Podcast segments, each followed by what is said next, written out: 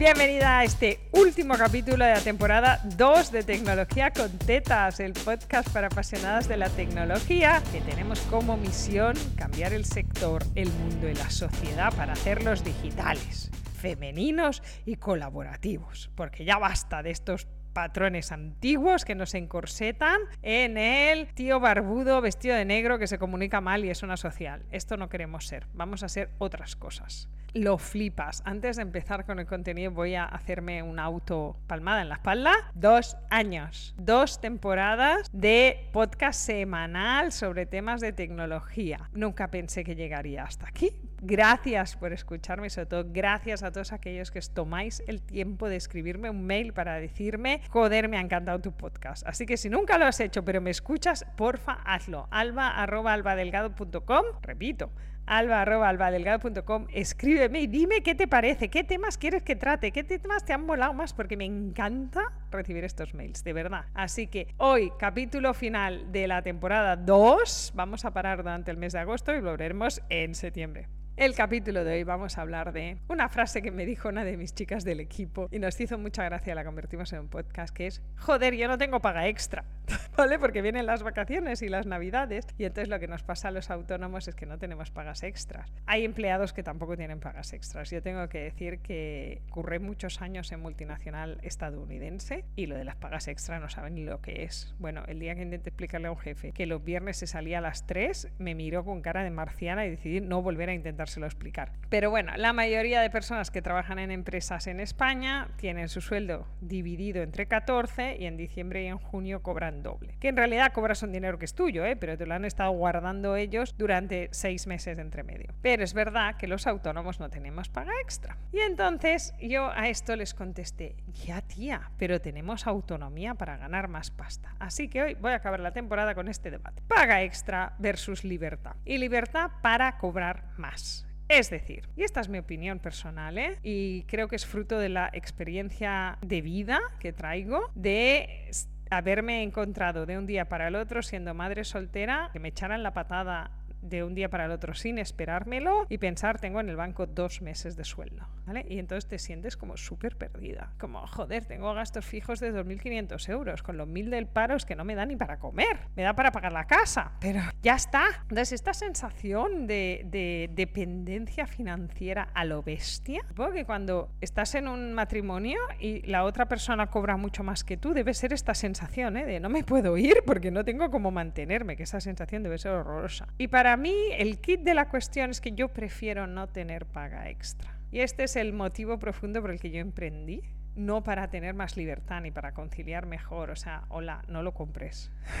si vas a emprender para conciliar mejor, en especial si tus niños son pequeños, forget it no, o sea, no concilias mejor. Tienes más flexibilidad para trabajar a las 10 de la noche, a las 6 de la mañana, pero no para conciliar mejor. No le vas a dedicar más horas a tus hijos. De hecho, seguramente les dedicamos menos de las horas que le puede dedicar una empleada que trabaja de 9 a 6 y a las 6 de la tarde baja. Pero es verdad que tenemos esa libertad de, hay un festival en el cole a la 1 del mediodía y tú, venga, vamos. Entonces, se trata de flexibilidad, no tanto de más horas con tus hijos. Pero no tener paga extra tiene una gracia que no tienen los empleados, que es la capacidad de generar dinero. Si tú quieres comprarte un coche de segunda mano que vale 3.000 euros o 4.000 euros, esto para un empleado es una putada, ¿eh? Necesitas dos o tres pagas dobles. O sea, ahorrar al menos durante un año. Para un autónomo que tiene un negocio montado, que funciona, que tienes clientes, es apretar el acelerador. Vale, vas a currar más, igual curras, pues yo trabajo de 8 a 4, pues en vez de 8 a 4 empiezo a trabajar de 8 a 8. Pero aprieto el acelerador, me pongo a vender y facturo 5.000 euros ese mes o en dos meses. Esta es una capacidad maravillosa que no tienen los asalariados y esta es la razón a mí como que más me convence de ser dueña de mis finanzas, de ser dueña de lo que gano y de lo que puedo llegar a ganar con esfuerzo, obviamente, ¿eh? no me caen del cielo, pero pensar, joder, pues mira, si hago esto, pues facturo mucho más y hago el apretón en un momento que se pueda. Para mí verano es una época floja, pero igual en octubre estoy trabajando 12 horas al día y lo puedo prever, se lo puedo contar a mi marido y decirle, mira cariño, como vamos a pagar el coche ya, pues voy a trabajar 12 horas al día, ¿te parece bien? Y a él le puede parecer bien o mal, lo podemos negociar, pues en vez de 12 hace 8 o 10 y lo pagamos en dos años. Pero esta libertad de pensar si un día no marido le echan, yo puedo apretar el acelerador para mantener la casa. Si viene un gasto imprevisto, tengo como autonomía financiera. No sé ni si existe la palabra. Pero este es el concepto de fondo que para mí es el germen de por qué emprendí. Porque cuando eres empleado eres dependiente financiero. Y además dependes de cosas tan absurdas como la política interna, los ingresos por acción de la empresa americana que lo deciden unos payos gordos y calvos que están donde Cristo perdió el zapato mucho, muy lejos de ti. Y esas decisiones te llevan a que no te suban el sueldo, que te echen, que te recoloquen. Como si lo has vivido, sabes de qué estoy hablando y si lo has vivido y estás emprendiendo, entiendes las diferencias de no tenemos envidia de la paga extra. A mí la paga extra no me da envidia. A mí la paga extra me da un poquito de penita. Sí, mi hermana tiene paga extra, mi no marido tiene paga extra y me dan un poquito de penita de pensar, eh, vivís con el culo al aire, básicamente. Vivís a dos meses de la ruina absoluta que además la decide alguien que ni os conoce.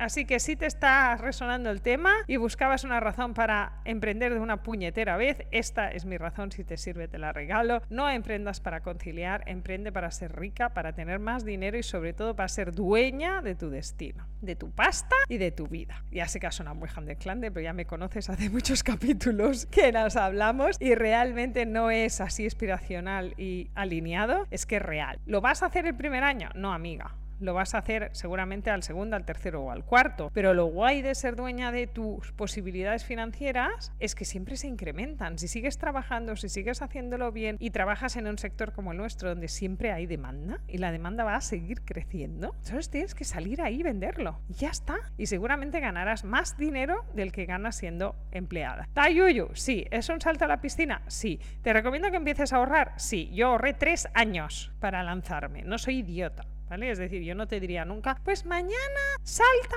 y vete. No, yo tomé la decisión cuando me echaron y después me coloqué y trabajé durante tres años para ahorrar el dinero suficiente para mantenerme un año. Pero yo pensaba que en un año me iba a forrar, tardé tres en forrarme, ¿no? Pero es decir, tú ves que hay una evolución del primero, el segundo y en el tercero que ya ves que la cosa se embalantona, es cuando empiezas a ver beneficios. Pero conozco a muy pocas emprendedoras que el primer año eh, den beneficios. Entonces tienes que estar dispuesto o tienes que tener el cojín ahorrado para aguantar ese tiempo. Pero después de esto, tus ingresos dependen de ti. Y esto a mí me parece la hostia.